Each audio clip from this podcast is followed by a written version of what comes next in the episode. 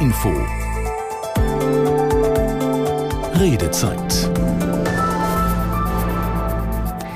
Zwei Jahre Krieg gegen die Ukraine und eigentlich sind es ja auch schon zehn Jahre, die die Ukraine jetzt um ihre Freiheit kämpft. Und beides jährt sich in diesen Tagen. Die russische Invasion, die Besatzung der Krim 2014 und die dann auch folgenden Kämpfe von Russland unterstützter Separatisten im Osten der Ukraine.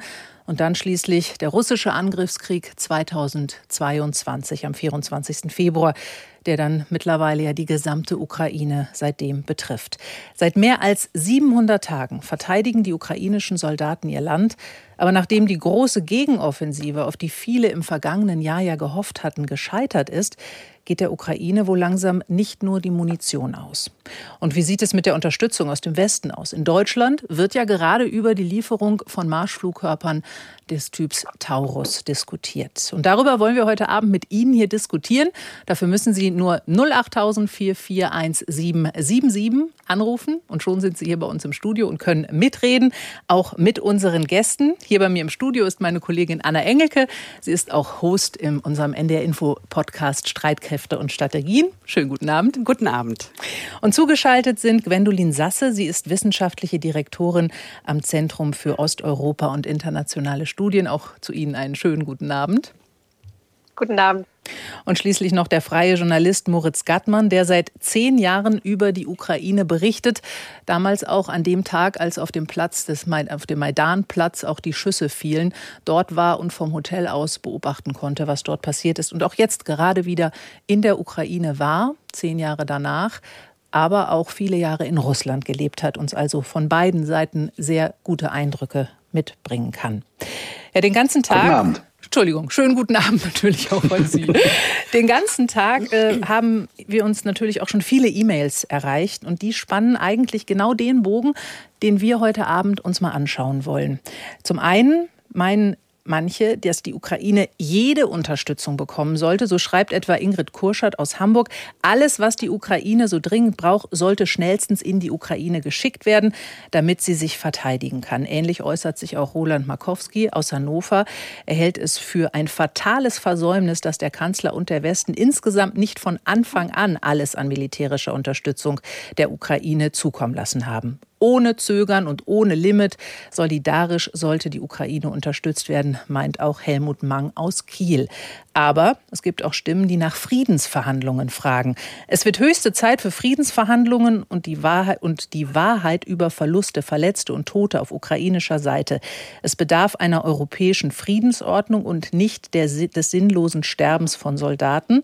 Das hat uns Raimund Tessner aus Leer geschrieben und das sieht auch Peter Reikowski aus Lüneburg so. Viele Menschen, in Klammern Ukrainer und Russen, sollen noch sterben, bis auch unsere Regierung zur Einsicht kommt, dass dieser Krieg nicht durch einen Siegfrieden, sondern nur durch Friedensverhandlungen und Kompromisse beendet werden kann. Also Waffenlieferungen oder Friedensverhandlungen oder muss es vielleicht heißen Waffenlieferungen und Friedensverhandlungen? Das wollen wir uns jetzt hier in den kommenden anderthalb Stunden genauer anschauen. Und wir fangen an mit der aktuellen Diskussion über weitere Waffenlieferungen aus Deutschland. Da geht es ja aktuell vor allem um die Taurus-Marschflugkörper. Reichweite von bis zu 500 Kilometern. Heute gab es im Bundestag zwei Anträge zu weiteren Waffenlieferungen. Im Antrag der Unionsfraktion werden Taurus-Marschflugkörper genannt und aber sich dafür ausgesprochen, dass Deutschland der Ukraine dieses Waffensystem liefert. Dieser fand keine Mehrheit.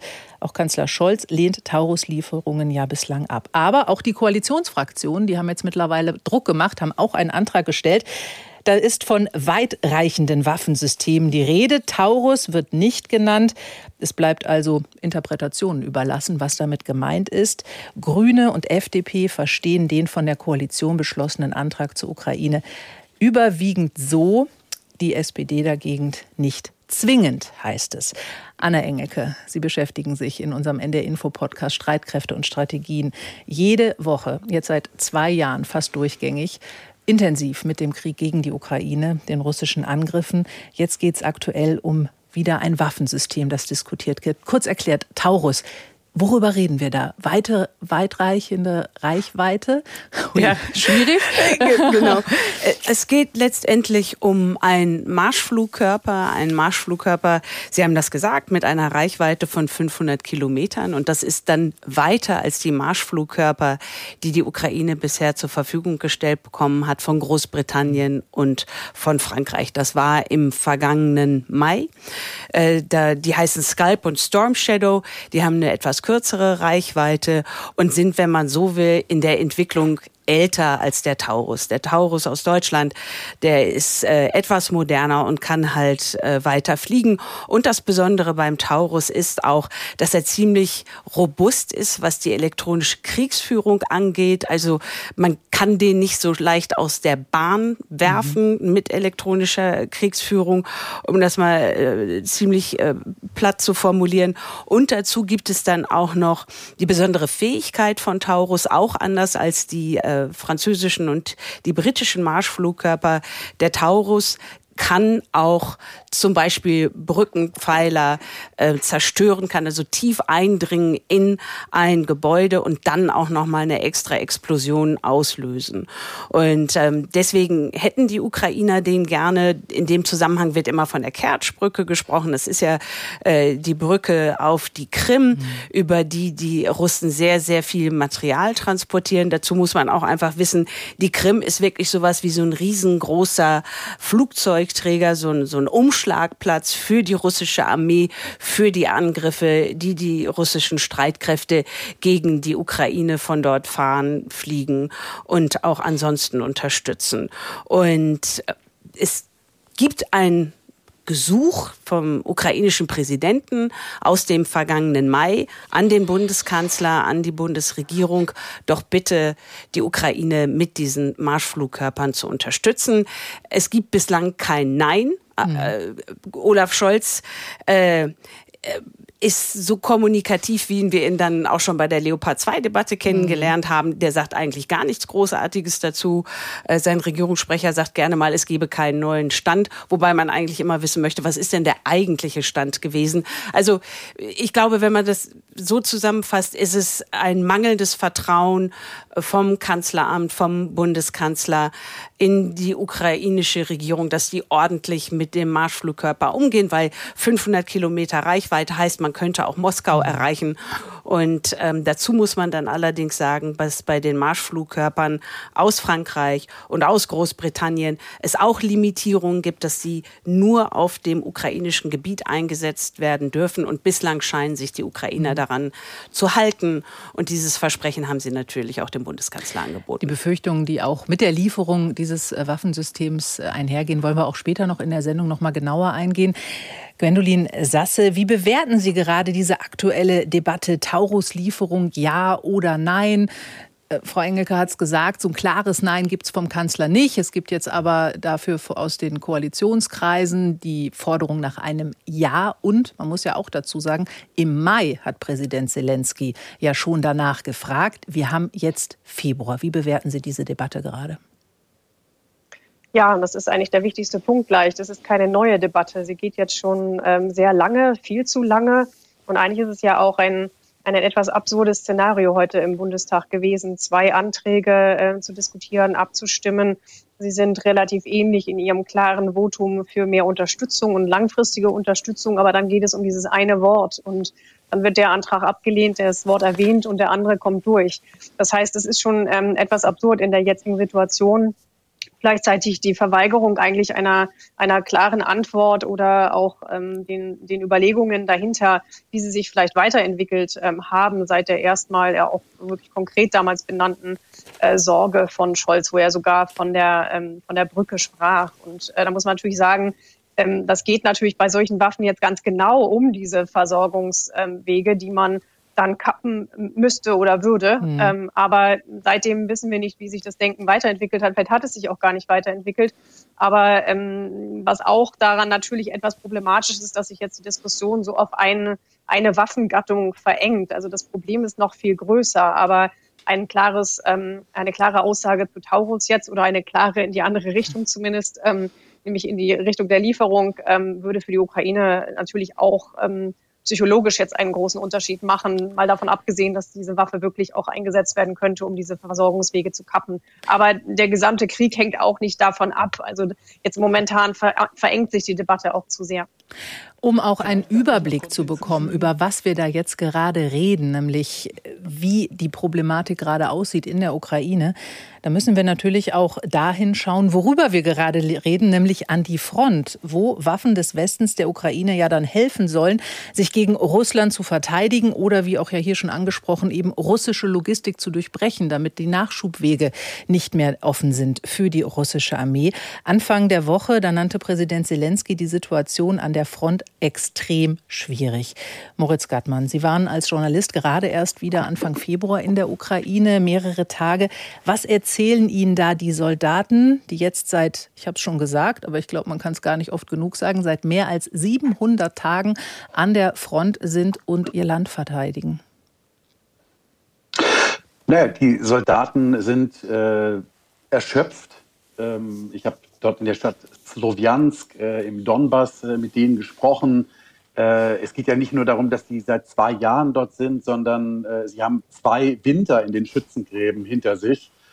Und äh, sie sehen natürlich auch, dass der Fluss an Waffen äh, immer dünner wird, der Fluss an Munition, womit sie sich gegen die Russen zur Wehr setzen können.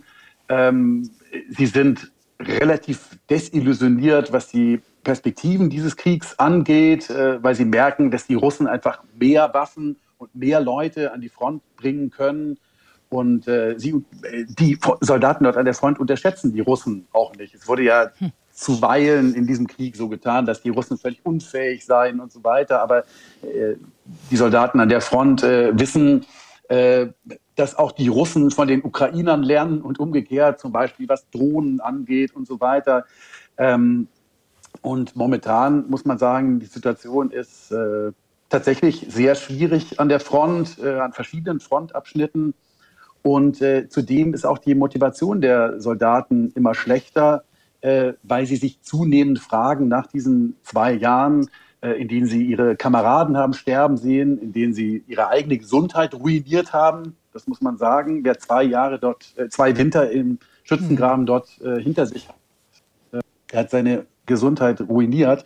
Äh, und die sagen mir, warum sitze ich hier eigentlich im Schützengraben und in Kiew sitzen meine Altersgenossen im äh, Gym, also im, im Fitnessstudio. Hm. Ähm, ja, das ist die Lage dort gerade. Ja, und Sie sprechen da ja auch einen Punkt an, nämlich die Mobilisierung. Das ist in der Ukraine ja mittlerweile auch ein Thema, nicht erst jetzt, aber jetzt hat man das Gefühl, mit der Erschöpfung wird auch dieses Thema noch größer und Präsident Zelensky ist es dann in diesem Jahr auch mal angegangen. Die Mobilisierung soll gerechter werden. Wie kann man sich das vorstellen, Frau Engelke? Weil man muss ja dazu sagen, da erinnern sich aber bestimmt ja auch noch viele daran, viele haben sich freiwillig gemeldet zu Beginn des Krieges. Musiker, Lehrer, Handwerker, die noch nie vorher eine Waffe in der Hand hatten, stehen da und verteidigen die Ukraine. Und auf der anderen Seite gibt es dann andere, so der Vorwurf, die sich freikaufen, die eben nicht eingezogen werden. Was will Präsident Zelensky da jetzt verändern?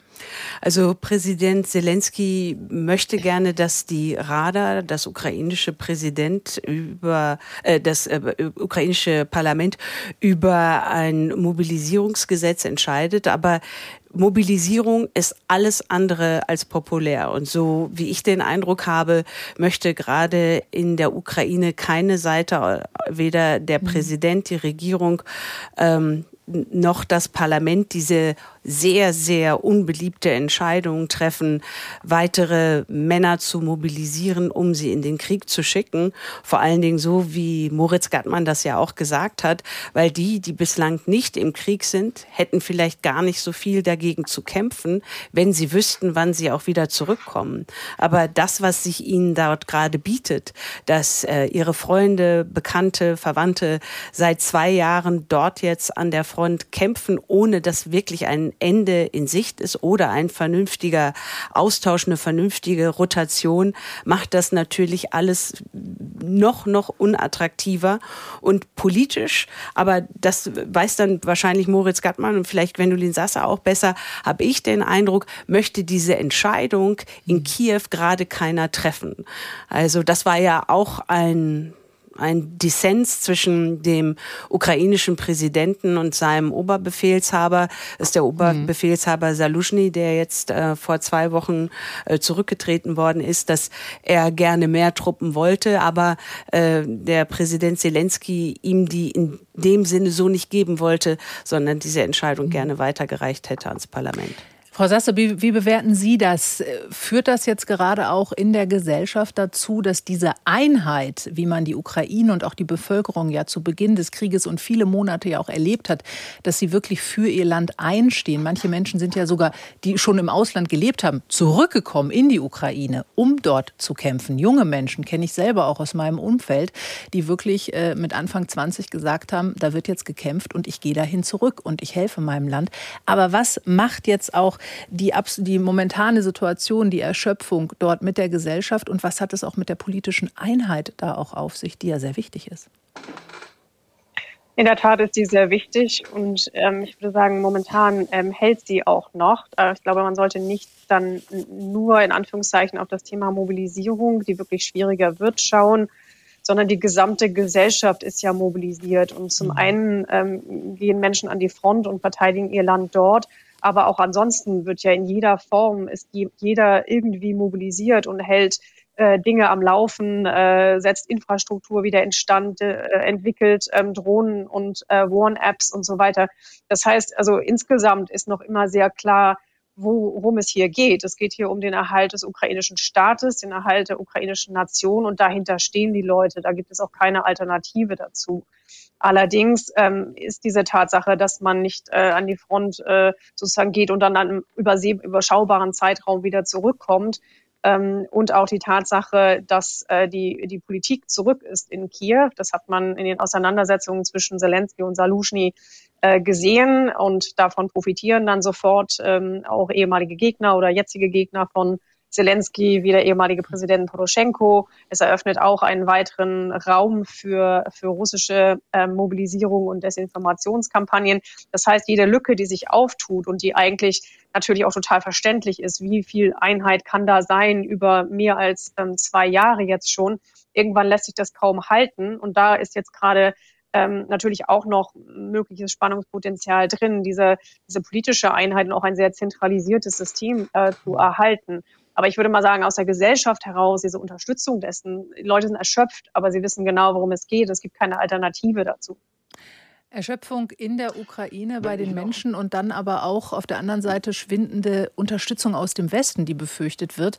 08000 441777 ist die Nummer hier zu uns ins Studio. Rufen Sie gerne an. Was meinen Sie? Was braucht die Ukraine jetzt? Was muss der Westen liefern? Oder sind vielleicht auch Friedensverhandlungen jetzt angesagt? In was für einem Moment befindet sich die Ukraine? Und ich habe gerade auch Herrn Gattmann gehört, er wollte noch was ergänzen.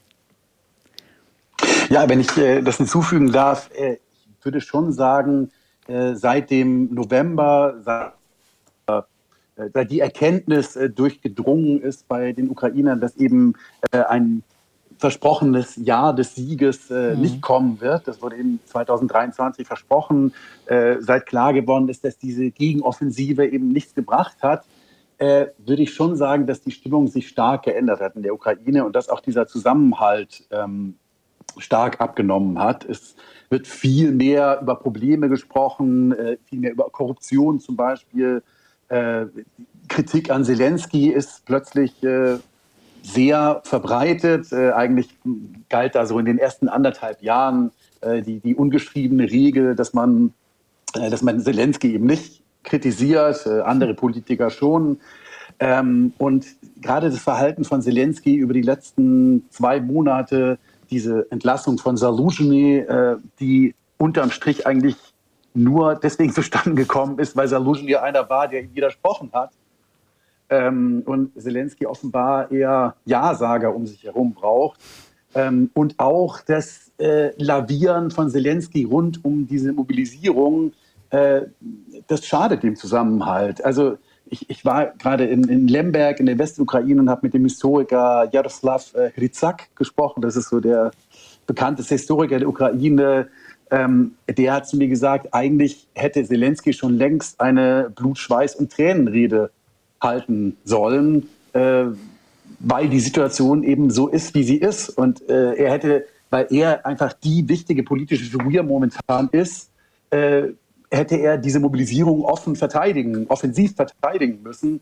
Aber das hat er eben nicht getan und das scheint eben ein Schwachpunkt seines, eine Schwäche seines Charakters zu sein, dass er sich schwer damit tut, unpopuläre Maßnahmen mhm. durchzusetzen. Er liebt eben äh, den Beifall des Saals als ehemaliger Schauspieler und äh, wenn er mal keinen Beifall bekommt, dann ist ihm das sehr unangenehm. Und es zeigt sich eben momentan, dass das tatsächlich ein Problem ist. Wobei das wohl nicht nur für ehemalige Schauspieler in der Politik gilt. Ich glaube, hier bei uns ist man auch froh, wenn man populäre Aussagen treffen kann und windet sich vielleicht dann auch das ein oder andere Mal um Unangenehmes, was man zu verkünden hat. Und das natürlich muss man ja auch immer dazu sagen, vor dem Hintergrund in diesem Land herrscht Krieg. Ja. Liane Launhardt hat angerufen aus Wedemark. Schönen guten Abend, Frau Launhardt. Schönen guten Abend in die Runde. Ich habe nur ein ganz kurzes Statement. Gerne. Ich fühle mich immer wie in der griechischen Tragödie mit dem Dilemma, wo es keinen Gewinner gibt. Mhm. Und zwar äh, aus folgendem Grund. Äh, wir sagen natürlich zu Recht, die Ukraine darf nicht verlieren. Aber wissen Sie, Russland darf auch nicht verlieren. Denn wenn sich äh, so etwas auch nur am Horizont abzeichnen würde, dann würde Putin ja jegliche Hemmung verlieren, wenn er seine Fälle davonschwimmen sieht, noch zu unglaublichen äh, Maßnahmen zu greifen. Und das beunruhigt mich sehr. Hm. Vielen Dank, Frau Launhardt. Also diese Sorge teilen Sie, glaube ich, auch äh, mit vielen anderen Hörerinnen und Hörern, ähm, was Präsident Putin noch alles tun könnte. Aber ich würde diesen Gedanken gerne mit hier in die Runde nehmen. Anna Engelke, die Ukraine darf nicht verlieren, aber Russland auch nicht. Was Putin angeht, glaube ich, vor allen Dingen mit Blick auf Deutschland und auf uns spielt er ganz gezielt immer die Karte mit der Atomdrohung. Also bei uns stärker auch als in anderen europäischen Ländern. Den Briten ist diese Drohung jetzt nicht egal, aber sie wirkt nicht so stark wie bei uns. Und Frau Launhardt, was Sie gesagt haben mit dem mulmigen Gefühl, das kann man, kann ich total gut nachvollziehen. Aber das ist ja genau sein Kalkül. Äh, Putin möchte uns verunsichern. Putin Putin möchte uns in einer gewissen Angststarre halten und wir haben jetzt in den vergangenen zwei Jahren gesehen, dass es immer wieder mal Drohungen gab von ihm oder von anderen Leuten ähm, aus seiner Nomenklatura und dass diesen Drohungen dann bislang nichts gefolgt ist. Also so rote Linien, die er gezogen hat, auch als es um die Leopard 2 Kampfpanzer ging im vergangenen Jahr, die Deutschland äh, dann doch geliefert hat. Also das Interessante in diesem Zusammenhang und für mich persönlich beruhigende, also es ist äh, unangenehm, wenn er das tut, ist überhaupt keine Frage. Aber ähm, der Bundeskanzler war ja im November 2022 in China. Das war kurz vor seinem Trip zum G7 oder G7-Gipfel. Mhm. Äh, da war äh, Scholz unterwegs und war in China und hatte mit dem chinesischen Präsidenten gesprochen, natürlich auch über den russischen Angriffskrieg in der Ukraine. Und da hatte Xi, äh, der chinesische Präsident, deutlich gemacht, dass er doch allen anempfiehlt, sehr, sehr zurückhaltend mit Atomwaffen umzugehen, was insgesamt gedeutet wurde, als dass Xi dann auch Putin gesagt hat, das lass mal schön. Hm. Ähm, so flapsig hat er das dann natürlich nicht gesagt, aber ich muss ganz ehrlich sagen, dass ich das ähm, als eine wichtige Aussage finde, weil Putin hört natürlich nicht auf Politiker im Westen, aber er hört, wenn er noch auf jemand hört, auf seinen großen chinesischen Bruder und das wäre Xi. Und deswegen, weil ja ähm, Frau Lauen hat, der russische Präsident diesen Krieg begonnen hat. Er ist ja nicht angegriffen worden, er hat ja angegriffen. Er hat ja seine Truppen die Ukraine angreifen lassen, ist er auch der Aggressor. Und deswegen bin ich der Ansicht, dass die Ukraine auch jedes Recht hat, sich zu verteidigen. Was ja auch immer wieder von deutscher Seite und von vielen anderen Seiten ja auch betont wird. Moritz Gattmann, Sie kennen Russland auch sehr gut, haben da viele Jahre gelebt. Es ist sehr schwierig, Präsident Putin einzuschätzen. Das haben wir definitiv gelernt in den letzten zwei Jahren. Wie würden Sie sagen, wo steht Russland, wo steht Putin im Moment in diesem Krieg? Ähm, momentan läuft es leider relativ gut für ihn, hm. würde ich sagen. Also äh, ich, ich saß zuletzt auch in einer anderen Talkshow und da haben wir sehr viel über die USA gesprochen. Und äh, ich bin auch Historiker und erinnere mich, äh, dass ich viel darüber gelernt habe, wie die Sowjetunion immer davon geträumt hat, Europa von den USA äh, zu trennen, mhm. ja, politisch zu trennen, äh, damit man sozusagen die Europäer für sich hat und äh, mit denen machen kann, was man will. Und jetzt sind wir in einer Situation, in, in der das möglicherweise passiert, aber es passiert von den USA aus. Ja, also wenn, im Prinzip kontrolliert Trump die Republikaner jetzt schon und möglicherweise wird er Präsident. Die leider deutet viel darauf hin. Ähm, und das ist natürlich eine Situation, die äh, für Putin sehr angenehm ist und uns auch dieser Abnutzungskrieg, der in der Ukraine stattfindet, seit 15, 16 Monaten äh, ebenfalls zugunsten Russlands, weil Russland ist einfach das größere Land mit der bedeutend größeren Bevölkerung, mhm. mit den bedeutend größeren Ressourcen ist. Und äh, ja, so ist die Lage leider gerade. Sie sprechen gerade auch schon an, worüber wir natürlich auch gleich in der kommenden Stunde noch weiter diskutieren wollen. Zwei Jahre Krieg gegen die Ukraine. Wie sieht es aus mit der Unterstützung des Westens? Wie verhält sich die USA? Auch jetzt schon ist es für Präsident Biden schwer, die Unterstützung aufrecht zu erhalten. Auch das werden wir in der kommenden Stunde natürlich noch anschauen. Rufen Sie an 08000 4417 77, die Nummer hier zu uns ins Studio. Gleich nach den Nachrichten diskutieren wir weiter.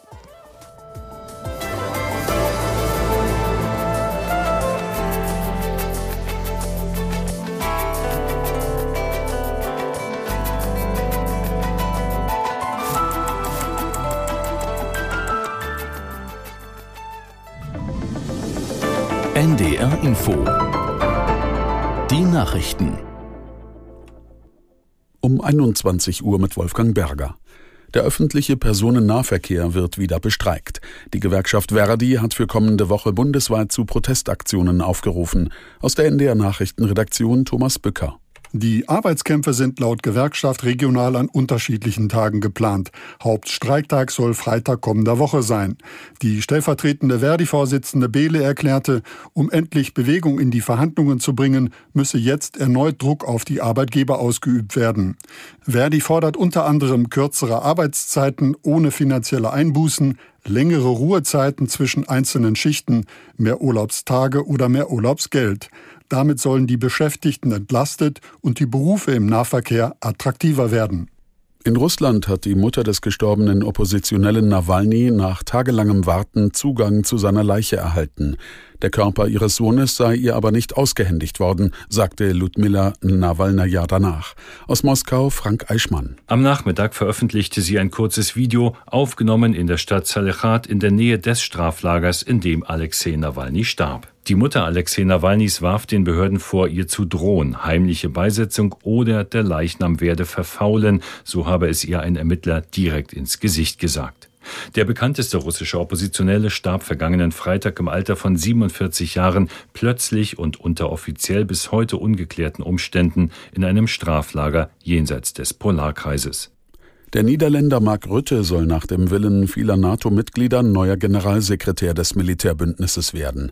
So teilte ein Regierungssprecher in Berlin mit, Kanzler Scholz unterstütze eine Nominierung Rüttes.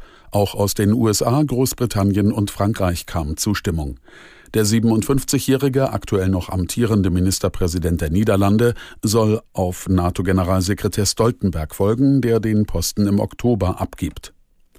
An einem Gymnasium in Wuppertal hat offenbar ein 17-Jähriger mehrere Mitschüler mit einem Messer verletzt. Die Polizei nahm den Jugendlichen fest. Sein Motiv ist noch unklar, die Ermittler gehen aber von einer Amoktat aus. Laut Staatsanwaltschaft liegen zwei Schüler sowie der Tatverdächtige selbst mit schweren Verletzungen auf Intensivstationen. In der Handball Champions League hat der THW Kiel gegen Eurofarm Pellister aus Nordmazedonien mit 29 zu 23 gewonnen. Nach zwölf Spielen in der Gruppenphase bleibt Kiel damit Tabellenführer der Gruppe A. Das waren die Nachrichten. Das Wetter in Norddeutschland. In der Nacht zeitweise Schauer, Tiefstwerte 5 bis 2 Grad, Sturmböen an der See, Orkanböen. Morgen im Osten freundlicher, sonst Regen, Höchstwerte 6 bis 10 Grad, stürmisch. Die weiteren Aussichten am Sonnabend gebietsweise heiter, von Westen her Regenschauer 6 bis 10 Grad, am Sonntag unbeständig im Osten freundlicher 5 bis 10 Grad. 21.03 Uhr. NDR Info Redezeit Schönen guten Abend. Heute Abend geht es hier bei uns um den Krieg gegen die Ukraine. Am 24. Februar 2022 griff Russland das Land an. Aber der Krieg, den gibt es da ja schon seit 2014 mit der Invasion der Krim. So lange kämpfen Ukrainerinnen und Ukrainer also schon für die Freiheit, für sich, für ihr Land und zu einer Hinwendung Richtung Europa. Und das passt Russland nicht. Und wir wollen heute Abend Bilanz ziehen. Wir wollen aber auch schauen, wie sieht es aus mit der westlichen Unterstützung und wie wichtig sind die Waffenlieferungen? Was ist mit Friedensverhandlungen? Oder braucht es am Ende beides parallel? Das wollen wir versuchen, diesen Bogen zu spannen, jetzt auch noch in dieser kommenden Stunde. Und die Nachrichten, die hat offensichtlich jemand genutzt, um uns anzurufen. Die Nummer hier ins Studio ist 08000 441777 und diese Nummer hat gewählt Raphael Netolitzki. Ich hoffe, ich habe es richtig ausgesprochen. Aus Kerpen. Schönen guten Abend. Ja, guten Abend, alles richtig. Wunderbar. Ja, äh, Sie haben das ja jetzt gerade nochmal so wunderbar zusammengefasst und ich bin grunds grundsätzlich eigentlich schon der Meinung, äh, dass Friedensverhandlungen immer notwendig sind und immer ähm, auch vor weiteren Kriegshandlungen vorzuziehen sind. Die Frage ist in dieser Auseinandersetzung nur, mit wem sollen sie geführt werden? Wenn wir nach Moskau schauen äh, und einen Herrn Präsidenten Putin sehen, der äh, ganz klare Ansprüche hat, ganz klare äh, Ziele verfolgt, da auch nicht nachgeben will, Strategien verfolgt, den Westen zu schwächen, zu zerteilen, zu zerstreiten, dann ist das meines Erachtens nach ganz klar. Und dann muss ich an dieser Stelle sagen, ähm, wir tun im Westen zu wenig. Wir, wir sprechen nicht mit einer, einer Stimme, sage ich mal. Wir müssten uns viel mehr einig sein. Denn wenn wir ins Baltikum schauen, nach Polen schauen, mhm. äh, dann haben wir eine indirekte Bedrohungslage auch dort. Die dürfen wir ja nicht verkennen. Äh, diese Länder, die dort äh, liegen, sind sich dessen, glaube ich, auch sehr bewusst, wie man ja auch sieht, wie man ja an den Reaktionen auch erkennen kann. Mhm. Äh, man sieht, je weiter man selbst weg ist, umso schwächer wird, das, wird der Wille, hart dran zu bleiben. Wenn ich unseren Bundeskanzler so sehe ähm, und die beiden Anträge, die heute ähm, im Bundestag waren, dann kriege ich so ein bisschen Angst um unsere, äh, um das, was wir da wirklich als, oder was er als Zeitenwende bezeichnet hat und was wir da letztendlich wollen. Denn ähm, der Taurus müsste schon längst da sein. Also das ist eine ganz klare Sache. Ich glaube, äh, Wladimir Putin ist jemand, der nur eine eindeutige Sprache versteht. Er spricht sie ja selbst. Ähm, und ich glaube nicht, dass wir mit dem Zaudern und Zögern, das der Kanzler an den Tag legt, äh, etwas gewinnen. Also entweder er weiß etwas, was wir alle nicht wissen und tut es deswegen, das kann man ja von außen nicht beurteilen, weil äh, ich sage mal, sonst prinzipiell scheint er ja mehr Entschlusskraft zu haben als in dieser Frage. Ich verstehe ihn tatsächlich auch in dieser Frage nicht. Und wenn man andere Politiker ja auch in der Ampel anschaut, dann sieht man ja auch, dass die anderen das auch oder zumindest zum Teil eher äh, befürworten als er. Die Union Union sowieso, das zeigt ja auch der Antrag. Äh, Strack-Zimmermann hat da ja auch meines Erachtens nicht nur Medienwirksamkeit bewiesen, wie das auch in Medien dargestellt worden ist, sondern durchaus auch Mut. Ähm, finde ich völlig in Ordnung, dass da eine Politikerin sich da so rauskristallisiert und das dann auch ganz klar mal verkörpert. Erzeugt natürlich in der Koalition noch mehr Druck, aber ich glaube, den braucht es auch Druck auf, auf den Kanzler, mhm. um da mal jetzt endlich was ins Rollen zu bringen. Also ich halte das für weit, weit überfällig. Mhm. Vielen Dank auf jeden Fall für Ihren Anruf. Sind wir wieder beim Thema Unterstützung für die Ukraine. Ja, so, Anna, Unterstützung für die Ukraine. Ich finde, Herr Netolitzki hat einen sehr validen Punkt gemacht. Die Frage ähm, Verhandlungen, Verhandlungen mit wem und vor allen Dingen, wie sollte man versuchen, die Ukraine in welchen Zustand zu bringen, damit sie aus dieser Position der Schwäche, die ja Moritz Gattmann sehr deutlich umschrieben hat, wieder in eine Position der nicht Stärke, aber auf jeden Fall zu Stärken ähm, zu bringen. Also, weil derzeit ist ja ziemlich klar, dass Putin die Oberhand hat, wenn man auf den Frontverlauf guckt. Äh, Sie hatten ja erwähnt, der Ort, der stark umkämpfte Ort in den vergangenen zwei Jahren, Avdiivka, ist zurückgegangen an die Russen, auch wenn der strategisch nicht diese ganz große Bedeutung hat, so hat es doch aber eine starke psychologische Bedeutung, eine solche Stadt aufzugeben und einen solchen Rückzug antreten zu müssen. Es war ja auch gerade die Münchner Presse, äh, nicht Pressekonferenz, sondern Sicherheitskonferenz, obwohl da natürlich wahnsinnig viele Pressevertreter waren. Sie unter anderem auch. Ich weiß, Frau Sasse war auch dort. Ähm, da hat Präsident Zelensky ja auch wieder einmal um weitere Unterstützung gebeten. Gwendolin Sasse, ich habe schon gesagt, Sie waren auch auf dieser Konferenz. Wie haben Sie da den Unterstützungswillen des Westens wahrgenommen? Das hat der Hörer ja auch gerade angesprochen, dass man das Gefühl hat, dass der Wille nicht so richtig mehr da ist. Ja, das war leider auch das Fazit, das ich gezogen habe aus der Münchner Sicherheitskonferenz. Natürlich gab es äh, viele Reden, die betont haben, es braucht diese Einigkeit, die Ukraine muss unterstützt werden. Bundeskanzler Scholz stellte die Frage, beantwortete sie dann nicht direkt, äh, tut Europa genug? Ähm, auf ihn folgte dann sofort der ukrainische Präsident, der ähm, seine Rede ähm, damit beendete mit der Frage, die doch sehr viel ausdrückt, fragen Sie nicht die Ukraine, mhm. wann sie diesen Krieg beendet, sondern fragen Sie sich selbst, warum Putin diesen Krieg weiterführt. Und das drückt schon viel aus. Und ähm, es waren auch äh, republikanische Vertreter aus den USA dort, die sich darauf bezogen, dass äh, eine Demokratie halt immer schwierig sei. Im Ende würde es wohl die Unterstützung für die Ukraine geben, aber es gäbe eben auch andere Themen.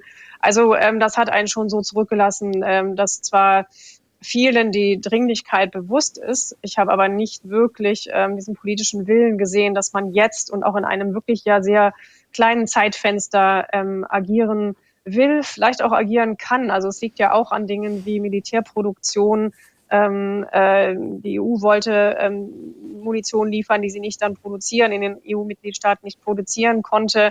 Es werden viele verschiedene Waffensysteme und äh, Teile geliefert, die dann im Feld nicht wirklich zusammenpassen. Also es gibt auch solche Arten von logistischen Problemen, die, die sind auch alle nicht neu, aber die hätte man natürlich vor Monaten, vor einem Jahr, vielleicht schon länger vorher ähm, schon versuchen müssen zu korrigieren. Und jetzt ähm, sieht man eigentlich vor allem durch das Datum der der US-Wahlen wirklich dieses Zeitfenster ja wirklich immer kleiner werden und einige Dinge ähm, also den Taurus könnte man noch liefern, aber einige andere Dinge wird man in dieser Zeit nicht so schnell hinkriegen. Und dann ist es vielleicht sogar eher optimistisch. Das klang auch häufig an. Na, 2024 wird das Jahr, in dem die Ukraine ähm, so viel Territorium verteidigen muss wie möglich. Und dann 25 kann man wieder an andere Dinge denken. Aber ähm, vor dem Hintergrund, was wir gerade besprochen haben, also auch 2024 wirkt gerade sehr lang in, in dieser Perspektive. Auf jeden Fall. Wir reden über zwei Jahre Krieg gegen die Ukraine. Wir haben auch hier auf NDR Info natürlich die letzten zwei Jahre sehr viel berichtet, viele Reportagen aus der Region bekommen in unserem Podcast Streitkräfte und Strategien. Auch immer wieder sehr vertiefend darauf äh, sind wir darauf eingegangen. Und wir haben uns auch aber nochmal umgehört. Thomas Christus, unser Reporter aus Hannover, hat ein paar Stimmen eingefangen, wie die Menschen dazu stehen, was jetzt passieren muss in diesem Moment. Und auch Ängste sind da auch immer wieder ein Thema. Also ich hoffe, dass irgendwann mal Verhandlungen kommen und dass irgendwann mal irgendwie eine Friedenslösung kommt. Das kann ja nicht immer so weitergehen. Ich habe einfach ein schlechtes Gefühl im Bauch, muss ich sagen. Richtig so eine tief liegende Angst vor diesen Entwicklungen, die sich da im Osten auftun. Weil die europäischen Nationen Angst kriegen werden davor, dass Putin nach einem eventuellen Sieg weitermacht. Deswegen ist es auch zwingend erforderlich, dass die Langstreckenwaffen kriegen denn bis jetzt haben sie bewiesen, dass die die nicht für Angriffe auf Russland benutzen, sondern wirklich für ihr Vaterland. Also ich habe nicht den Eindruck, dass die Bundesrepublik da sich zurückzieht. Aber die Unsicherheiten, die da entstehen, die sind das, was eigentlich bedroht. Und ich glaube, dass auch die deutschen Politiker, die in Verantwortung stehen, in einer sehr schweren Lage sind. Also ich kann mir das sehr gut vorstellen, dass Herr Scholz nicht umsonst zaghaft ist. Ja, weil ich generell gegen Waffen bin. Und wenn die von deutschem Boden aus noch geliefert werden, wo wir eigentlich nie wieder Krieg herbeiführen wollten, finde ich das nicht in Ordnung. Und wenn ich höre, dass Herr Medvedev die Pläne in der Tasche hat, Berlin und größere Hauptstädte zu bombardieren, meine Familie wohnt in Berlin, ich habe da echt Ängste. wir können uns ja nicht wehren. Ja, wir können uns nicht wehren und dann natürlich gleichzeitig aber auch die Angst, dass Putin in der Ukraine nicht unbedingt Halt machen wird. Die Sorge, die gibt es von Anfang an. Anna Engelke, wie passt das dann aber zusammen, dass dann der Westen nicht den politischen Willen aufbringt? Offensichtlich hat Frau Sasse ja auch gerade geschildert, dass ihr Eindruck so bei der Münchner Sicherheitskonferenz war. Auf der einen Seite die Sorge vor einem noch größeren Krieg, Zelensky spricht auch davon, dass von dem Weltkrieg, auch darüber haben wir hier im vergangenen Jahr auch immer mal wieder gesprochen, wie groß die Sorge davor ist. Wie passt das zusammen? Ich habe den Eindruck, dass langsam mit einem gewissen Zeitverzug auch bei vielen uns, bei, bei vielen uns in Deutschland ankommt, dass wir auch gemeint sind. Also ich hatte im vergangenen Jahr das Gefühl, dass es so der Gedanke war, wir müssen die Ukraine unterstützen bei ihrer Gegenoffensive, die sie dann im Juni begonnen hat. Und das geht uns nicht so viel an. Und mit dem Interview vom Verteidigungsminister über Weihnachten, da hat er in einem Interview gesagt, dass ähm, es sein könne, dass in fünf bis acht Jahren das russische Militär so ausgestattet sei, dass es auch eine Auseinandersetzung mit einem NATO-Staat oder mit einem anderen Staat als der Ukraine wagen könnte. Und ich habe den Eindruck, seit diesem Interview, diese Zahl, fünf bis acht Jahre, das ist ja eine sehr greifbare Zahl. Als erstes hatte das äh, die Deutsche Gesellschaft für Auswärtige Politik im vergangenen November so als Zahl äh, in die Debatte eingeführt, dass jetzt mit diesem Begriff von der Kriegstüchtigkeit, die Boris Pistorius im vergangenen Herbst eingeführt hat, dass langsam auch bei uns in Deutschland mehr ankommt, oh meine Güte, wir sind ja auch tatsächlich gemeint und möglicherweise, so wie ja auch gerade ein Mann in der Umfrage gesagt hat, macht Putin gar nicht Halt, wenn er mit mhm. der Ukraine durch ist. Und wir merken das auch selbst an, an Hörermails, also oder auch in persönlichen Gesprächen mit Leuten, ne, die sagen, also ich weiß gar nicht, ob ich meinem Sohn dann jetzt noch empfehle mit der Bundeswehr, da muss der ja vielleicht kämpfen. Also mhm. der Eindruck, das ist alles anekdotisch, das ist schon klar, aber dieser Eindruck, dass das jetzt sehr viel stärker angekommen ist in, zum Beginn dieses Jahres, als es im vergangenen Jahr war. Und dann die berechtigte Frage, warum tun wir nicht genug? Ich ähm, fand eine Sache, Gwendolin Sasse wird das wahrscheinlich auch gehört haben in München, einen Auftritt sehr beeindruckend und zwar von der dänischen Ministerpräsidentin Mette Annette Freriksen, die wirklich den Paps auf hatte und in ihrem Redebeitrag in München gesagt hat, Leute, wir wissen alles, wir haben alles besprochen. Ich habe jetzt inzwischen die gesamte dänische Artillerie an die Ukraine abgegeben. Wenn wir uns umschauen, liebe Europäer, wir haben genug. Lasst uns jetzt einfach gucken, dass wir die Ukraine unterstützen. Hört auf zu reden, das möchte ich nicht mehr. Und sehr zerknautschter Robert Habeck, unser Vizekanzler, saß auch mit auf dem Podium äh, und mumpfelte so, ja, ne, da habe sie durchaus recht. Aber es war ein sehr starker Auftritt von ihr und natürlich dann auch noch flankiert von der estnischen Ministerpräsidentin Kaja Kallas, die sich natürlich mit ihrer geografischen mhm. Lage nochmal ganz anders äh, bedroht fühlt. Und dadurch, was auch Moritz Gartmann gesagt hat, der Hinweis auf Donald Trump und die mögliche Wahl im November, hatte ich den Eindruck bei der Münchner Sicherheitskonferenz, dass den Europäern schon klar war, sie sind jetzt hier the last man standing, weil die USA jetzt ja schon ausfallen. Das sehen wir ja. Keine Ahnung, ob sich das Haus dann noch irgendwie auf einen Kompromiss einigen kann. Es macht aber gerade keinen Eindruck. Und die Situation an der Front in der Ukraine mhm. ist schlecht. Die brauchen jetzt Artilleriemunition. Und dann gab es noch einen Vorschlag vom tschechischen Präsidenten oder eine Idee vom tschechischen Präsidenten Pavel, auch auf der Münchner Sicherheitskonferenz, der gesagt hat, er habe irgendwo 800.000 Artilleriegeschosse aufgetan. Jetzt müsse man, wenn man Geld zusammenbekomme, könne man die in kürzester Zeit oder kurzer Zeit dorthin liefern. Das sind so die eher hoffnungsvollen Funken ähm, von der Münchner Sicherheitskonferenz. Aber der europäische Push, äh, den gab es nicht. Moritz Gattmann, in Europa, jetzt gerade auf der Münchner Sicherheitskonferenz, wird darüber diskutiert, was die Ukraine braucht. Und in der Ukraine, Sie haben es ja eingangs schon geschildert, ähm, die Situation an der Front, Erschöpfung bei der Gesellschaft, äh, Abnutzungskrieg haben Sie es auch genannt. Wie wird all das auch in der Ukraine wahrgenommen? Also äh, in der Ukraine ist das natürlich ein totaler Schock, äh, dass die Amerikaner mhm. äh, ausfallen, weil äh, gerade auf die äh, haben die Ukrainer schon sehr gezählt und äh, waren eigentlich nicht davon ausgegangen, dass es gerade die Amerikaner sind, die dann die als erste ausfallen. Ähm, dementsprechend größer ist die Hoffnung auf die Europäer. Ähm, die Figur Olaf Scholz äh, ist äh, bedeutend populärer jetzt äh, als in den ersten drei, vier, fünf Monaten des Kriegs, als mhm. Scholz eben der große Zauderer war. Jetzt äh, sieht man in ihm tatsächlich die neue Führungsfigur hier in Europa, in diesem Moment der Wahrheit. Ähm, dieser EU-Gipfel Ende Januar, auf dem dieses 50 Milliarden Paket für die Ukrainer für die nächsten vier Jahre ähm, und gleichzeitig äh, weitreichende Waffenlieferungen äh, versprochen wurden zumindest, äh, hat den Ukrainern Hoffnung gemacht, ähm, dass äh, es den Europäern tatsächlich gelingt, in diesem Moment der Wahrheit äh, ihrer Verantwortung gerecht zu werden und zumindest äh, so viel Unterstützung zu liefern in den nächsten Monaten, äh, um eine ukrainische Niederlage zu verhindern. Weil man muss schon sagen, so ernst äh, ist die Lage dort. Hm. Wir reden über Erschöpfung, über den Abnutzungskrieg. Wir reden darüber, dass der Westen im Moment keinen großen politischen Willen zeigt, äh, noch mehr zu helfen, noch mehr militärisch zu unterstützen.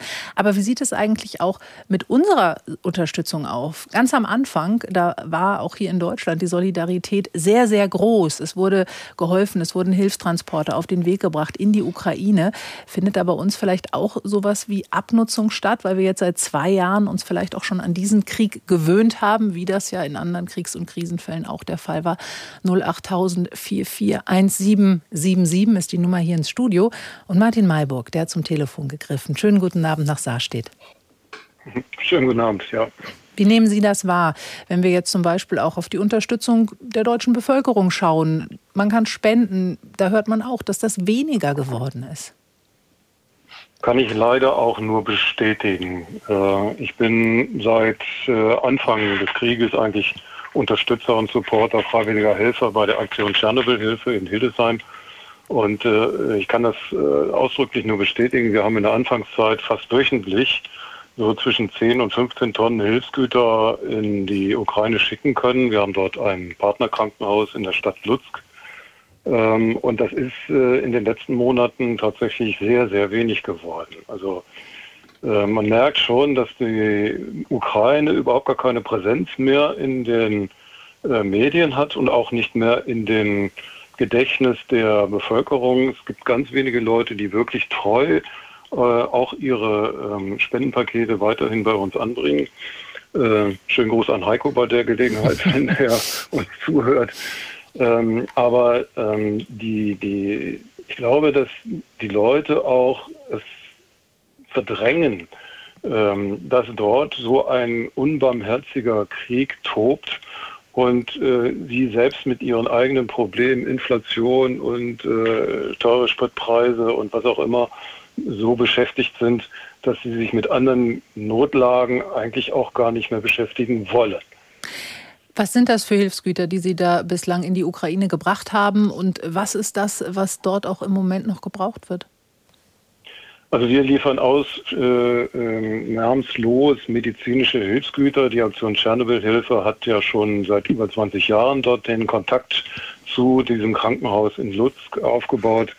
Und äh, die äh, kriegsnotwendigen Hilfsgüter, also Lebensmittel und auch sehr viel Hygieneartikel, sei es nun vom einfachen Klopapier angefangen bis zu Feuchttüchern oder Pflastern, Verbänden, alte Verbandskästen, ähm, und einfach nur mal Shorts, Unterwäsche für, für die Soldaten, die da verletzt ähm, aus der Frontregion in die Hinterlandskrankenhäuser ähm, äh, geliefert werden, die haben ja nichts anderes anzuziehen. Und die sind dann froh, wenn die dann tatsächlich auch mal eine Jogginghose oder eine, Unter eine frische Unterhose kriegen, weil deren Angehörige sind weit weg und die haben keine Möglichkeit da äh, zu versorgen. Also es geht da wirklich um ganz primitive und einfache Selbstverständlichkeiten wie eine Zahnbürste und ein Shampoo oder sowas. Ne? Vielen Dank, Herr Mayburg. Ähm, Moritz Gattmann, Sie waren gerade erst in der Ukraine, sind durchs ganze Land gereist. Man muss sagen, das sieht ja auch sehr unterschiedlich aus dort, wenn man jetzt im Osten oder im Westen unterwegs ist. Aber wie ist zum Beispiel auch die Situation von Krankenhäusern, die Sie dort auch vielleicht besucht haben, gesehen haben? Also in einem Krankenhaus war ich äh, diesmal nicht. Äh, man kann schon sagen, insgesamt ist die humanitäre Lage inzwischen relativ stabil in der Ukraine. Äh, das hat natürlich auch damit zu tun, dass die äh, Front sich fast nicht mehr bewegt mhm. seit 16 Monaten.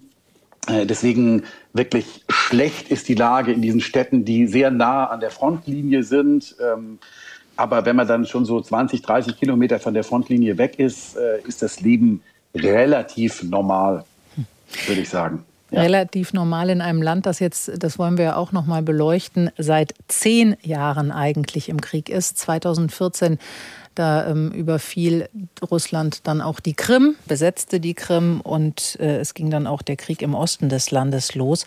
Florian Gattmann, was hat das mit der Gesellschaft auch in der Ukraine gemacht? Man ist ja angetreten auf dem Maidan vor zehn Jahren um gegen Korruption zu kämpfen, gegen eine korrupte Regierung. Und dann wollte man, dass die Ukraine sich weiter Richtung Europa entwickelt. Das hat ja Janukowitsch, der frühere Präsident, verhindert, indem er ein Assoziierungsabkommen dann eben nicht unterzeichnen wollte, sich eben sehr an Russland angelehnt hat. Da war ganz viel Aufbruchsstimmung in dem Land. Die Bilder, die man gesehen hat, das war ja so eine Art Festival auf dem Maidanplatz, was dann allerdings ja sehr blutig im äh, Februar dann letztendlich ja auch geendet ist vor zehn Jahren. Was hat das mit der Gesellschaft gemacht? Was ist noch da auch von diesem Kampfeswillen, den man da ja auch immer so gespürt hat? Hm. Also äh, wenn man die Ukraine nach 2014 in den Jahren weiter besucht hat, äh, dann hat man schon große Ernüchterungen äh, festgestellt, weil die Menschen das Gefühl hatten, dass zwar diese alte Janukowitsch-Elite ähm, aus dem Land geworfen wurde, diese prorussische Elite, aber an deren Stelle eben ähnliche Leute getreten mhm. sind, die eben genauso korrupt waren, aber eben sozusagen mit der Europaflagge äh, im Büro. Ähm, man muss sagen, darüber ist Zelensky auch später an die Macht gekommen, weil er, äh, Zelensky ist ein Populist und er ist ein, äh, eine politische Figur, die gegen das System an die Macht gekommen ist. Also seine ganzen Leute um ihn herum waren alles Leute, die nicht aus der vorigen Politik kamen. Ähm, und äh, in ihn haben die Menschen tatsächlich große Hoffnung gesetzt. Was vielleicht auch noch wichtig ist zu sagen, sie haben in ihn auch deswegen so große Hoffnung gesetzt, weil er Frieden versprochen hat. Zelensky äh, hat damals einem weit verbreiteten Gefühl in der ukrainischen Gesellschaft äh, entsprochen, dass man äh, ungeachtet der äh, Annexion der Krim und dieses Konflikts in der Ostukraine doch die mit den Russen Frieden schließen muss. Mhm. Und äh, Zelensky hat genau das versprochen, aber ähm, wie wir wissen, ist es leider anders gekommen. Gwendolin Sasse, Sie blicken auch schon sehr lange auf die Ukraine, haben auch gesagt, dass man vom Westen her eigentlich mal etwas mit einem falschen Blick auf die Ukraine geschaut hat, haben sich das Ganze näher angesehen. Wie hat sich die Ukraine Ihrer Meinung nach auch in diesen zehn Jahren verändert und dann auch in diesem letzten Kriegsjahr, auf das wir jetzt auch schauen? Zwei Jahre Krieg das erste ja doch auch irgendwie noch mehr Hoffnung als im zweiten Jahr. Aber schauen wir erstmal auf die Veränderung seit der Proteste auf dem Maidan bis heute. Ja, das Land hat sich verändert. Ähm, man muss auch noch weiter zurückgehen. Denn die Ukraine, das wird vielleicht heute manchmal vergessen, ist ein Land, in dem ja in einer ähm, sehr schnellen Abfolge mehrmals äh, große Massenproteste, Massenmobilisierungen stattfanden. Das fing schon äh, gegen Ende der Sowjetunion 1990 äh, spätestens an. Dann gab es das gegen einen früheren Präsidenten, Leonid Kutschma. Dann gab es die Orangene Revolution. Dann kommt es ähm, zur Revolution der Würde oder zum Euromaidan, wie wir ihn meistens nennen. Und äh, das sind äh, jedes Mal ähm, zehn, später Hunderttausende von Menschen, die auf die Straße gehen. Das sind schon recht seltene Ereignisse, auch global betrachtet. Und, schon, und vor allem auch, dass es so häufig passiert und sich immer wieder an dieser Frage eigentlich entzündet, ähm, man will eine korrupte Regierung loswerden und man, man weiß, wohin man will. Das ist noch nicht am Anfang gleich so klar mit der EU oder mit der NATO verknüpft. Das ist dann über den längeren Zeitraum passiert. Aber diese Mobilisierung von unten als Korrektur, das hat es ganz häufig gegeben. Da würde ich eigentlich eher sagen, da gibt es Kontinuitäten und ähm, dann ist auch die Wahl von Zelensky, ja, er hat ähm, natürlich auch mit Populismus gespielt, aber was er gut erkannt hat, besser als sein Vorgänger, der schon dann länger im Amt war, der übrigens auch einen sehr populistischen Slogan hatte, mit Armeesprache Glauben, ähm, hat er versucht zu mobilisieren. Und Zelensky, trotz seiner fehlenden politischen Erfahrung, hat doch ein sehr gutes Gespür für die Stimmung der Gesellschaft ähm, an den Tag gelegt. Und ähm, dafür würde er, glaube ich, auch gewählt. Denn das, das Land hat durch diese verschiedenen Protestmobilisierungen über die Jahre hinweg ähm, doch ein klares Verständnis davon entwickelt, was es heißt, ukrainischer Staatsbürger oder ukrainische Staatsbürgerin zu sein. Und von außen betrachtet hat man immer noch, und ich glaube, da wirkt auch immer noch was heute nach, auf die Unterschiede im Land geschaut, dass es da auch äh, Russen und Russinnen gibt, dass es dort auch russischsprachige Menschen gibt, dass es verschiedene, sehr verschiedene Regionen gibt, verschiedene wirtschaftliche Interessen gibt. Aber, und damit hat Zelensky ihm auch bewusst ähm, äh, das hat er bewusst thematisiert in seinem Wahlkampf, ähm, dass da schon viel mehr eine so eine staatszentrierte Identität vorhanden war und eben auch ein Wille bei allen politischen Unterschieden doch äh, den eigenen, auch unabhängigen Weg zu gehen. Auch im Osten der Ukraine hat man sich nicht für einen Anschluss an Russland äh, stark gemacht oder für eine politische Orientierung dorthin. Das hat man manchmal in Wahlen wurde mit solchen Argumenten, nicht mit dem Anschluss, aber mit auch wirtschaftlicher Orientierung gen, gen Russland äh, natürlich argumentiert, aber wer auch immer Präsident war in der Ukraine seit Unabhängigkeit 1991, musste diese verschiedenen Interessen ausbalancieren und dieses Grundverständnis davon, das eben nicht erst jetzt entstanden ist. Und ich glaube, das ist so eine Fehlwahrnehmung von außen, dass wir sagen, ja, seit 22 sehen wir jetzt mhm. die ukrainische Nation vor unseren Augen sich formieren. Das stimmt so gar nicht, auch historisch nicht. Aber ich glaube, diese, diese Entwicklung insbesondere seit 1991 ist eben wirklich eine eher eine kontinuierliche als eine die von großen ähm, Unterbrechungen gekennzeichnet ist. Aber dann gehört natürlich auch mit hinzu, dass Gesellschaft und äh, ich meine jetzt nicht nur die organisierte Zivilgesellschaft, sondern Gesellschaft im Ganzen sich häufig auch ähm, engagieren musste. Zum Beispiel in Umfragen sieht man immer wieder, dass äh, wer hat das höchste Vertrauen vor 22, Februar 22 und danach die Armee gefolgt, manchmal vom Präsidenten, aber vor allem von äh, bürgerschaftlichem Engagement. Auf Englisch würde man sagen Volunteers, also gar nicht mal organisierte Zivilgesellschaft, die allerdings auch recht hoch in den Vertrauenswerten ist. Das heißt, das sind auch Kontinuitäten. Also mhm. vor mhm. 22 und nach 22, Februar 22 sieht man, ähm, dass dort eine Gesellschaft ähm, geprägt wurde, die zum einen weiß, ähm, sie ist im Krieg seit jetzt zehn Jahren. Das haben wir von außen, kollektives Wir, glaube ich, erst viel zu spät oder weiß ich viel zu spät begriffen. Und äh, gleichzeitig ist dieses, dieses, dieses Engagement von mhm. unten auch eine Notwendigkeit gewesen, um Dinge zu kompensieren, die der Staat nicht macht. Aber das hat dann dazu geführt, dass eben diese Mobilisierung im Krieg anders, sowohl ziviler Widerstand als auch militärischer Widerstand, daraus folgen konnten. Tim Stock aus Hannover hört jetzt auch schon eine ganze Weile zu und ich möchte auch gleich mit Ihnen natürlich reden. Herr Stock, schönen guten Abend nach Hannover. Aber Sie müssen sich noch ein bisschen gedulden. Wir geben kurz ab in die Nachrichten. NDR Info.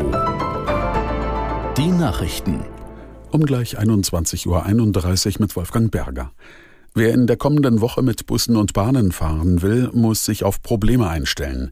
Die Gewerkschaft Verdi hat in ganz Deutschland außer in Bayern zu Warnstreiks im öffentlichen Nahverkehr aufgerufen. Hauptaktionstag soll Freitag der 1. März sein. Christiane Rüther aus der NDR Nachrichtenredaktion fasst zusammen, was im Norden geplant ist. In Hamburg werden von Donnerstag 3 Uhr morgens an für 48 Stunden kaum U-Bahnen und Busse fahren. In Schleswig-Holstein sollen die Beschäftigten bei den privaten Busunternehmen von Montag früh bis Freitagabend streiken. Der Busverkehr in den kreisfreien Städten Kiel, Lübeck, Flensburg und Neumünster ist erstmal nicht betroffen. Ob, wann und wo in Niedersachsen Aktionen stattfinden, ist noch nicht bekannt. In Mecklenburg-Vorpommern will Verdi am Montag über Streiks entscheiden. Die Gewerkschaft fordert für die rund 90.000 Beschäftigten im ÖPNV unter anderem kürzere Arbeitszeiten und längere Ruhezeiten zwischen einzelnen Schichten, um sie zu entlasten und die Berufe im Nahverkehr attraktiver zu machen. Auch Passagiere der Lufthansa müssen sich auf neue Streiks einstellen. Die Gewerkschaft UFO erklärte die Tarifverhandlungen für die rund 18.000 Kabinenbeschäftigten für gescheitert. Sie rief ihre Mitglieder auf, in einer Urabstimmung ab kommender Woche bis 6. März über Streiks zu entscheiden. Auch in den Tarifverhandlungen für das Lufthansa-Bodenpersonal zeichnet sich keine Einigung ab. Die neue europäische Anti-Geldwäsche-Behörde wird in Frankfurt am Main angesiedelt. Das haben die 27 EU-Staaten am Abend zusammen mit dem Europaparlament entschieden. Andreas Meyer-Feist berichtet aus Brüssel über die Abstimmung. Zuletzt war es ein kurzer, heftiger Kampf. Drei Städte waren noch im Rennen, und zwar Frankfurt, Paris und Madrid. Zuletzt konnte sich Frankfurt durchsetzen mit Rückendeckung aus dem Europäischen Rat und aus der EU-Kommission. Im Europaparlament gab es viele, die lieber Paris oder Madrid gesehen hätten, aber am Ende zählten dann auch die sachlichen Vorteile. Frankfurt ist schon jetzt ein starker Finanzstandort. Bei einem Großbrand in der spanischen Küstenmetropole Valencia ist ein Hochhaus weitgehend zerstört worden. Mindestens sieben Personen wurden laut Medienberichten wegen Rauchvergiftung oder Verbrennungen in eine Klinik gebracht. Nach ersten Ermittlungen war das Feuer in einer Wohnung im vierten Stock ausgebrochen und hatte sich rasend schnell ausgebreitet. Zeitweise glich das 13-stöckige Hochhaus Augenzeugen zufolge einer riesigen Fackel. In der Fußball-Europa League hat Bundesligist SC Freiburg das Achtelfinale erreicht. Das Team gewann gegen den RC Lens aus Frankreich mit 3 zu 2 nach Verlängerung. Und das Wetter in Norddeutschland. In der Nacht zeitweise Schauer, Tiefstwerte 5 bis 2 Grad, Sturmböen an der See Orkanböen. Morgen im Osten freundlicher, sonst Regen, Höchstwerte 6 bis 10 Grad, stürmisch. Die weiteren Aussichten am Sonnabend gebietsweise heiter, von Westen her Regenschauer 6 bis 10 Grad, am Sonntag unbeständig im Osten freundlicher bei 5 bis 10 Grad.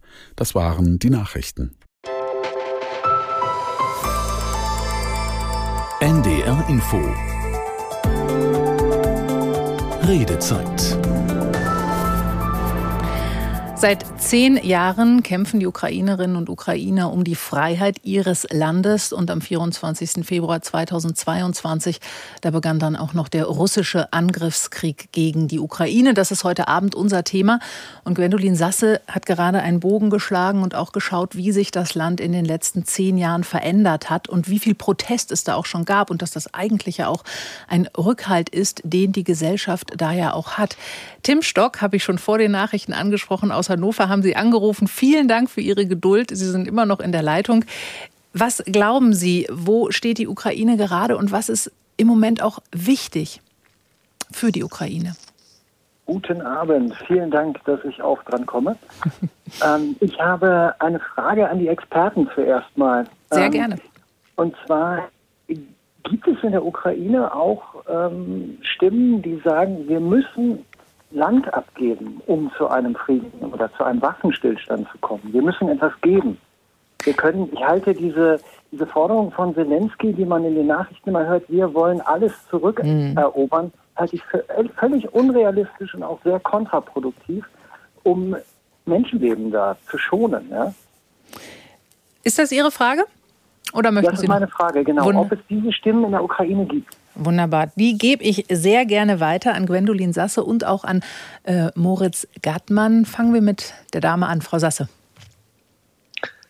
Ja, also das ist natürlich generell schwer jetzt aufs Land zu verallgemeinern. Ähm, und äh, wir nehmen, was wir wahrnehmen äh, können und auch aus zum Beispiel Meinungsumfragen sehr gut sehen können, ist, dass der Anteil derer, die sich ähm, auch äh, territoriale Zugeständnisse vorstellen können, etwas gestiegen ist. So zum Beispiel eine letzte Umfrage des ähm, äh, sehr guten Kiewer International Institute for Sociology, also ein Soziologieinstitut Institut, äh, vom Dezember letzten Jahres, da sieht man, dass ungefähr 20 Prozent der Befragten, das sind natürlich nur die Befragten in den von der Ukraine momentan kontrollierten Territorien, auf die Frage antworten, ob sie sich so eine solche Zugeständnisse vorstellen könnten, mit Ja antworten. Das ist ein deutlicher Anstieg noch vom Mai 23 her und der ist auch ungefähr gleich über die Regionen der Ukraine verteilt.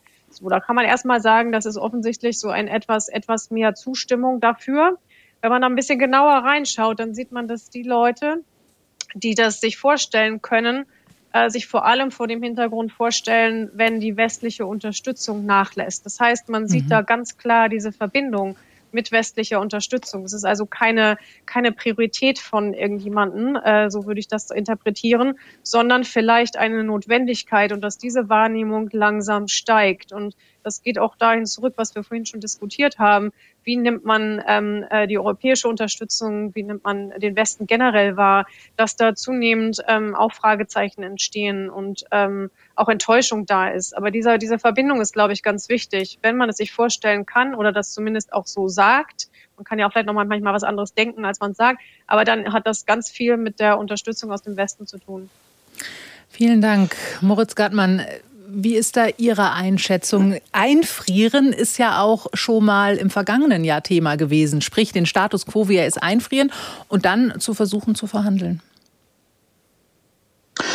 Also ich äh, möchte das kurz bestätigen, was Frau Sasse sagt, dass äh, tatsächlich seit Ende letzten Jahres da ein sehr starkes Umdenken stattfindet in der Ukraine, das auch damit zu tun hat, äh, dass die Menschen äh, quasi aufgewacht sind aus diesem Glauben des Jahres 2023, äh, dass sie sich äh, militärisch gegen Russland durchsetzen können und tatsächlich diese Gebiete zurückerobern können.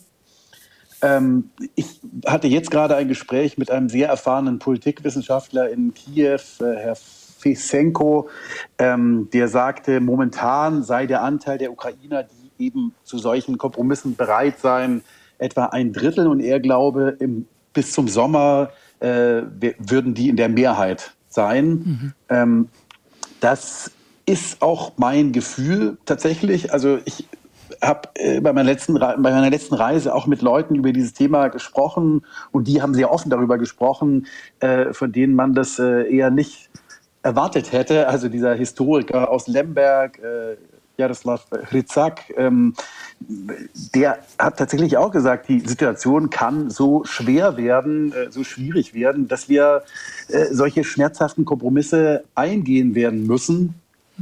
Äh, er hat allerdings auch gesagt, äh, in Diskussionen mit Kollegen, mit anderen Intellektuellen und Politikern in der Ukraine ist auch klar, ähm, dass sie, wenn sie tatsächlich zu diesem Schritt bereit sein werden, dann müssen sie gleichzeitig sehr, sehr feste Garantien bekommen, die verhindern, dass es in zwei, vier oder sechs einem erneuten Angriff der Russen kommt hm. und die Russen eben sich die nächsten äh, 1000 Quadratkilometer der Ukraine unter den Nagel reißen. Und das ist tatsächlich der, äh, das ist die Krux äh, bei diesem Thema. Also der Anteil der Ukrainer wächst auf jeden Fall, weil sie sehen, was mit ihrem Land passiert. Sie verstehen, dass es für ein krasser Aderlass ist mit jedem Tag, den dieser Krieg weiter andauert.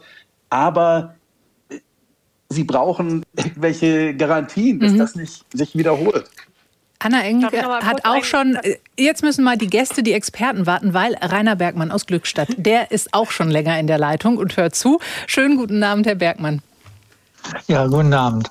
Was ich sagen Sie dazu, dass man vielleicht auch schmerzhafte Kompromisse machen muss in der Ukraine? Ja, ganz, äh, also bin ich total dagegen.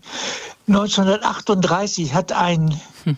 äh, englischer Premierminister Chamberlain äh, ist extra nach München gereist, gereist, um Hitler das darzubieten, hier, was du haben willst, bekommst du, damit du endlich Ruhe gibst. Mhm. Der Despot kriegte dadurch erst recht Appetit. Und das wiederholt sich, würde sich jetzt hier wiederholen.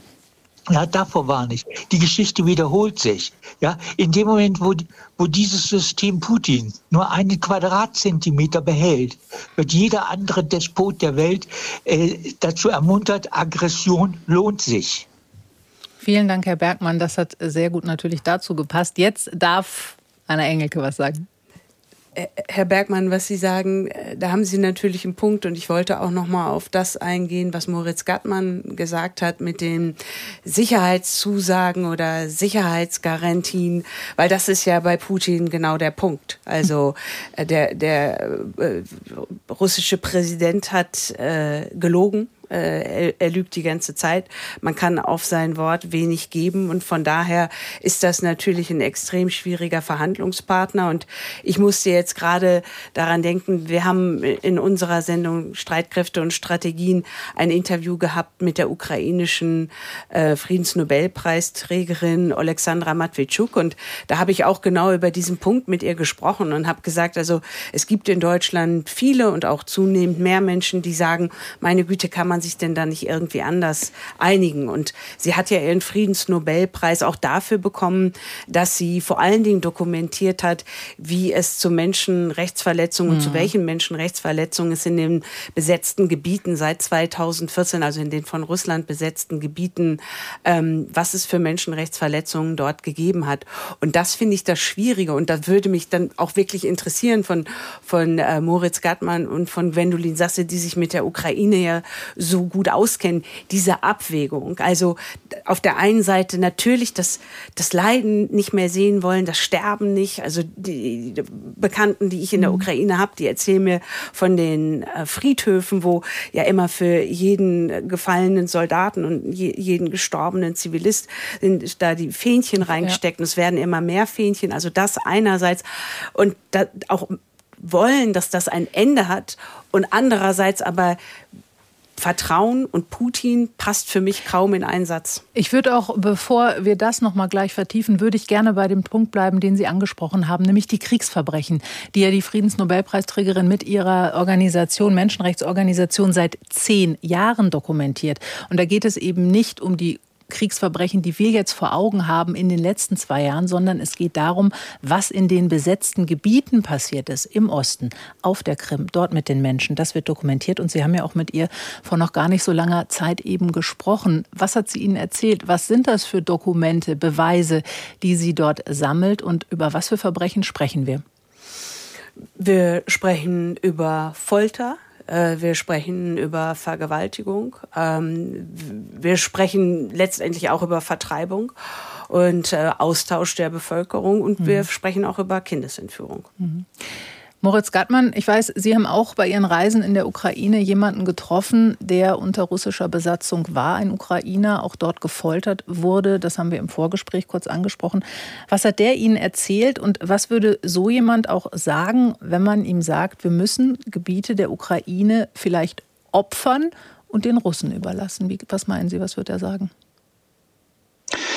Also äh, das war ein Mann aus der Stadt äh, Cherson, äh, mit dem ich äh, dort in der Gegend rumgefahren bin im Herbst 2022, äh, als die Ukrainer diese Gebiete gerade vor ein, zwei Tagen befreit hatten. Hm. Ähm, natürlich war das eine Situation, in der die Ukrainer auf einem totalen Hoch waren und äh, eher überlegt haben, welche Gebiete sie als nächstes befreien werden können.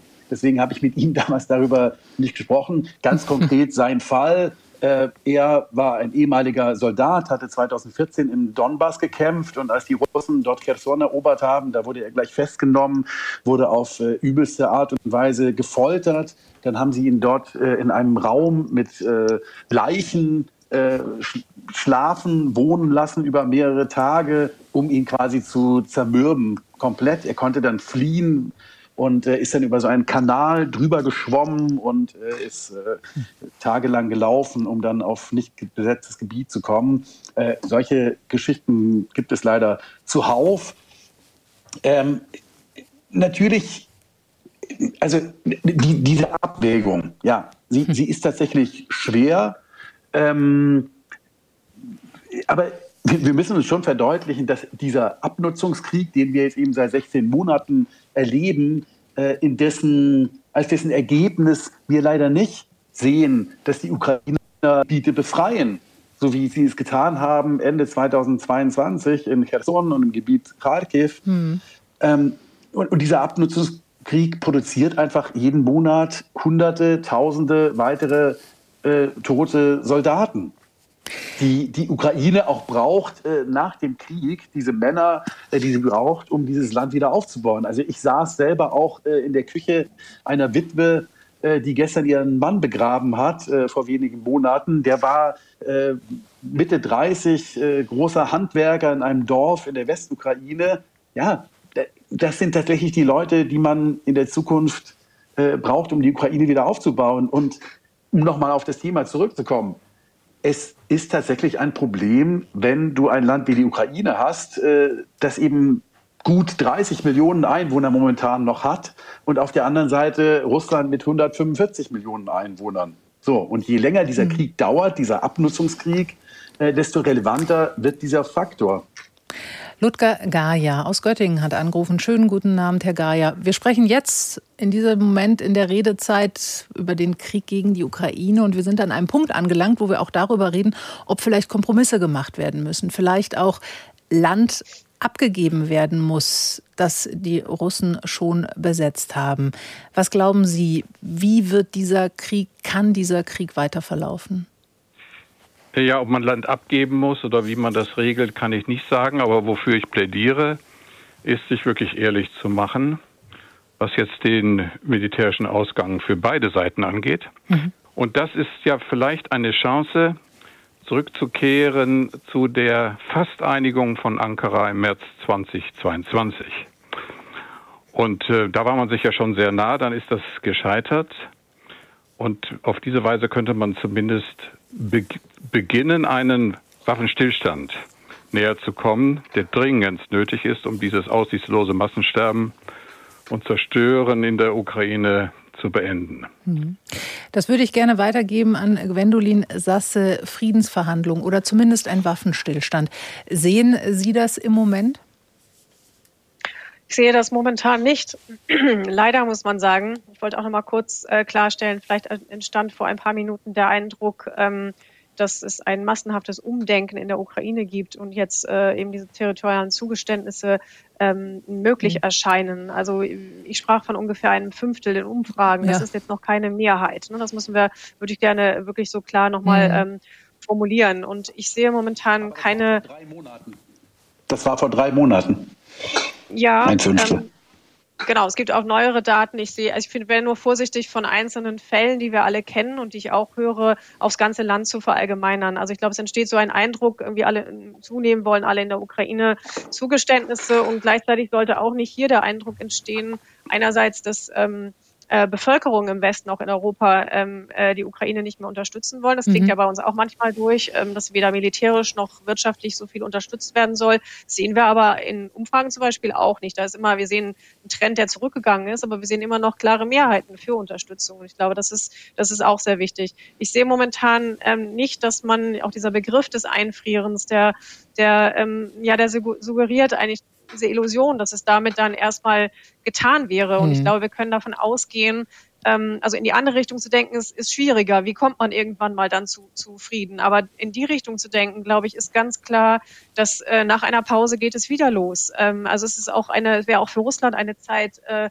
um sich neu aufzustellen. Also was garantiert, dass das äh, bei dieser Linie blieb? Alle Versuche vorher, zum Beispiel im Donbass etwas einzufrieren, äh, sind ja gescheitert. Also wir müssen davon ausgehen, dass das, ähm, äh, dass das weitergeht. Und auch nochmal, das klang ja eben auch schon an und auch einige der, der Hörer und Hörerinnen haben es gesagt, ähm, es ist ja auch keine befriedete Ordnung, die in diesen Gebieten herrscht. Also was wir damit auch sagen, wir frieren ein, dass diese äh, Verbrechen in diesen hm. besetzten Gebieten äh, weiter vonstatten gehen. Das ist ja, ist ja eine äh, grauenvolle Annahme. Und das ist ja auf keinen Fall so, dass man sagen könnte, und irgendwann wird man vielleicht diese Gebiete wieder zurückholen. Aber in diesen Gebieten ist dann keine Ukraine mehr. Die Russen, die Russ, äh, Russland, die russische Politik setzt auf eine, auf Ansiedlungen, auf Umsiedlungen, auf Resozialisierung der Bevölkerung. Das heißt, ähm, das, das darf man nicht dabei aus den Augen verloren, verlieren, was man da dann einfrieren würde oder versuchen würde einzufrieren. Also das sehe ich einfach nicht als Option. Ähm, es ist allerdings auch keine, keine wirklich andere, gerade bis auf wirklich diese Zeitfenster, die sich zu schließen scheinen, ähm, für die militärische Unterstützung äh, eine einfache andere Antwort da. Aber ich glaube, in die Richtung ist es relativ klar, wie die Logik aussieht. Ich habe das eingangs der Sendung vor anderthalb Stunden gesagt äh, und auch gefragt, geht es um die Frage Waffenlieferungen oder Verhandlungen? Oder geht es jetzt am Ende um beides, Moritz Gartmann? Geht schon immer um beides. Ja. Ja, also äh, tatsächlich geht es um beides. Das äh, passt jetzt auch gut äh, zu dem, was ich noch hinzufügen wollte als äh, Argument, als mögliches Argument für ein Einfrieren des Konflikts.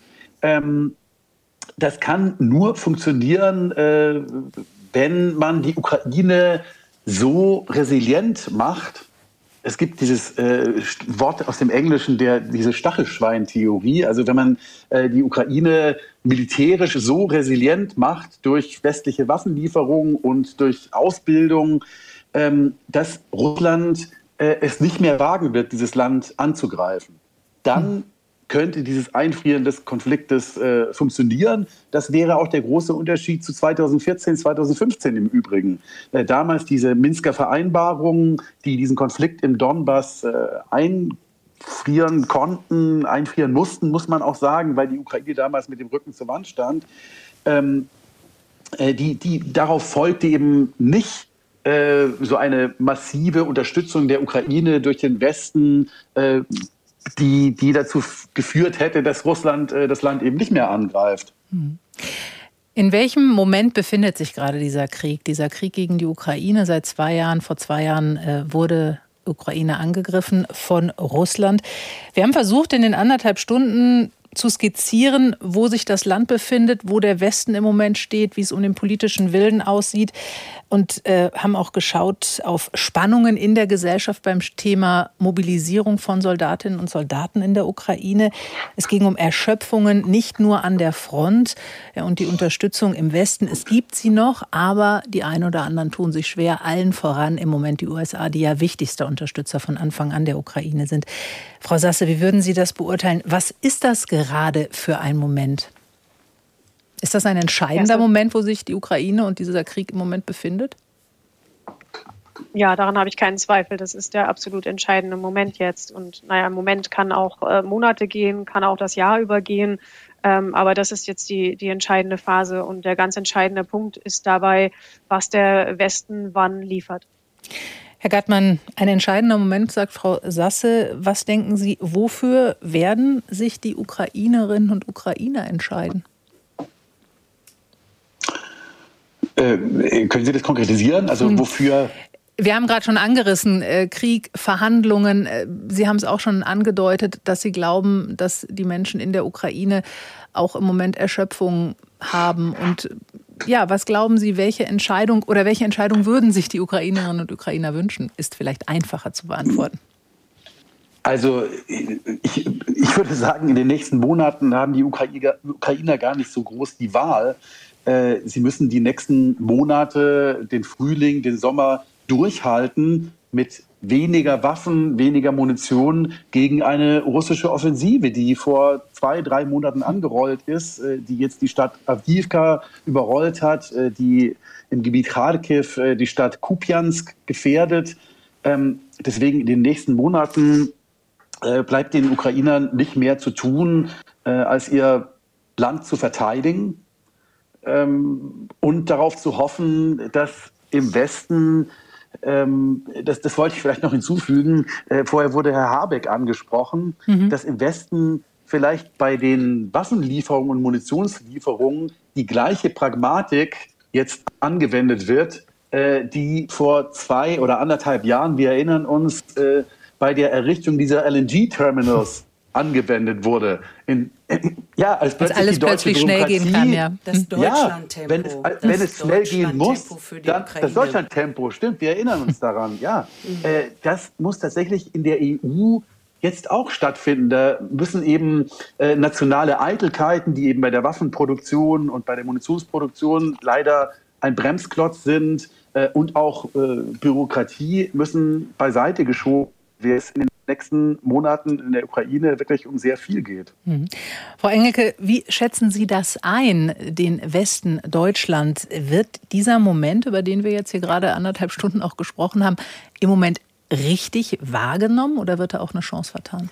Ich habe einen Satz von Olaf Scholz am Wochenende auf der Münchner Sicherheitskonferenz gehört. Ohne Sicherheit ist alles nichts. Das ist ja in Anlehnung an Willy Brandt, ohne Frieden ist alles nichts. Und ich fand das einen interessanten Satz. Das ist ein neuer Ton in meiner Wahrnehmung. Ich weiß aber nicht, ob dieser Ton auch noch mit Fakten, Taten unterfüttert wird. Darauf kommt es meines Erachtens an. Hm. Zwei Jahre Krieg gegen die Ukraine, darum ging es jetzt in den letzten anderthalb Stunden hier bei uns in der Redezeit, aber auch morgen wird es weiter nochmal um dieses Thema gehen. Und zwar in unserem NDR Info Podcast Streitkräfte und Strategien. Anna Engelke ist einer der Hosts dort. Und das wird morgen ein, eine besondere Sendung.